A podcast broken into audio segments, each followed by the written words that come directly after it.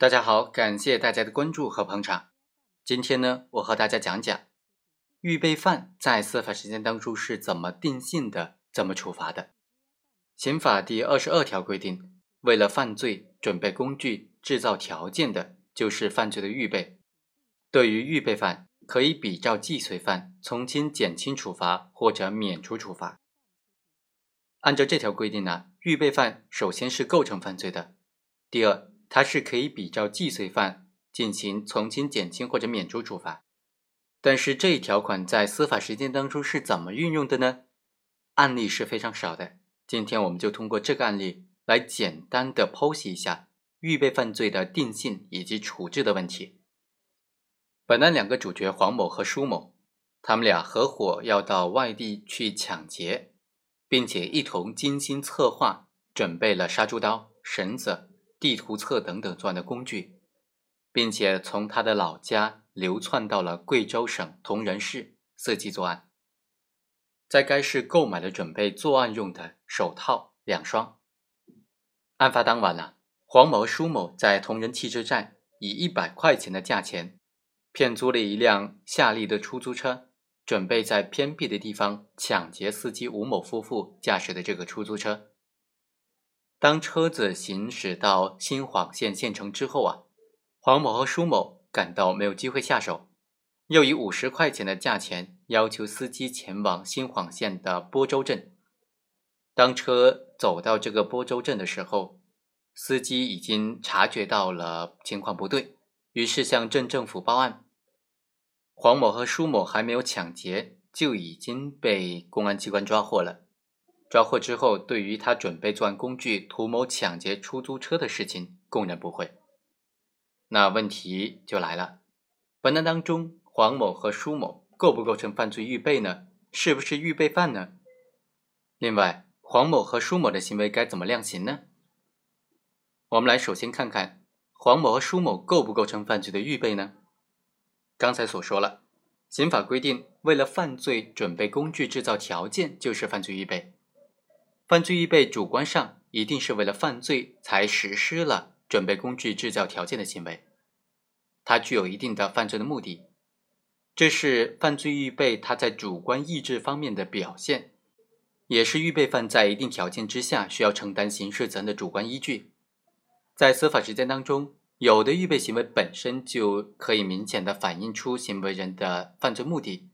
但是也有的预备行为本身呢。并不能够明确或者排他的反映出行为人的犯罪目的。比如说，买了把菜刀，究竟是为了犯罪还是用于其他目的，就无法定论了。此时就需要查明，并且运用其他的证据，在充分证明行为人买刀确定是为了犯罪之后，才能够认定他构成犯罪预备。反之，即使有嫌疑，也不能够认定。第二。行为人客观上实施了准备工具和制造条件的行为，准备工具、制造条件的方式是多种多样的，但必须是具体的行为，这是区别犯罪的预备和犯意的表示的根本所在。犯意表示仅仅是行为人犯罪意图的单纯的言语的流露，比如说扬言要杀人，没有进一步的行为，就不可能构成什么故意杀人罪，因为它不具有刑法意义上的社会危害性，属于不可罚的行为。而犯罪预备则不然，他已经超越了犯意的表示，实行了预备的行为，具有了刑法意义上的社会危害性，所以有了可罚性的客观基础。当然，完整的犯罪预备的概念呢，还必须揭示出犯罪预备和犯罪未遂以及犯罪预备过程当中的犯罪终止的区别。犯罪预备呢，预备犯呢，还应当具备以下的两个基本的特征：第一，还没有着手实行犯罪，是否已经着手实行犯罪呢？是犯罪预备和犯罪未遂的本质区别了。倘若已经着手了，那就不可能再有犯罪预备的问题。但判断是否着手呢？理论上和实践上都有很大的争议。有的认为着手是犯罪实行行为的开始，只有当行为人已经开始实行某种犯罪法定构成要件的行为才是着手，而有的认为呢？凡是根据行为人的行为能够明显的识别他的犯罪意图的时候，就可以认定为犯罪的着手。各种理论上的争议呢，无非是想给司法认定犯罪着手的时候提供一个整齐划一的标准。我认为，由于各类犯罪实行行为是千差万别的，所以各类犯罪的着手也应当是不同的，很难总结出一个通用的标准。有是有，有最好，但是没有也不会产生太大的影响。在司法实践当中，判断是否着手，应当根据具体案件的具体情况。结合刑法条文的有关规定，具体分析来认定。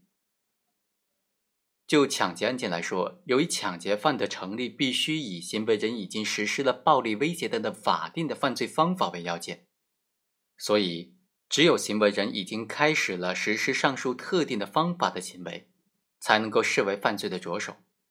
在本案当中，两个被告人虽然和想要抢劫的对象在同一车上了。并且具有随时实施抢劫犯罪的条件和可能，但至始至终，毕竟还没有实施暴力威胁等的方法，所以应当说，被告人的行为仍然停留在犯罪的预备阶段，还不是抢劫罪的着手。第二，就是还没有着手实行犯罪呢，是由于行为人意志以外的原因，这是犯罪预备和犯罪预备阶段的犯罪终止的根本区别。预备阶段也有终止的，指的是在犯罪预备的过程当中，行为人自动的放弃犯罪预备行为，或者在可以着手实行犯罪的情况之下，自动的放弃犯罪的着手。无论是什么情形所导致的，行为人都必须是主观上自愿的、主动的放弃，而不是因为外部原因而被迫放弃。在这个案件当中，两个被告人并非是主动的放弃。而是在想要继续租车之前呢，伺机作案的时候，因为出租车司机警觉的报警，才使得两个被告人的抢劫行为没有能够着手实施。所以，两个被告人的认为他们是犯罪的终止的理由显然不能成立。因此，在本案当中，两个被告人出于抢劫出租车的犯罪目的，共同的策划，准备了刀、绳子等等作案的凶器，选定了抢劫的对象。并且将出租车诱骗开往他们预定的路线，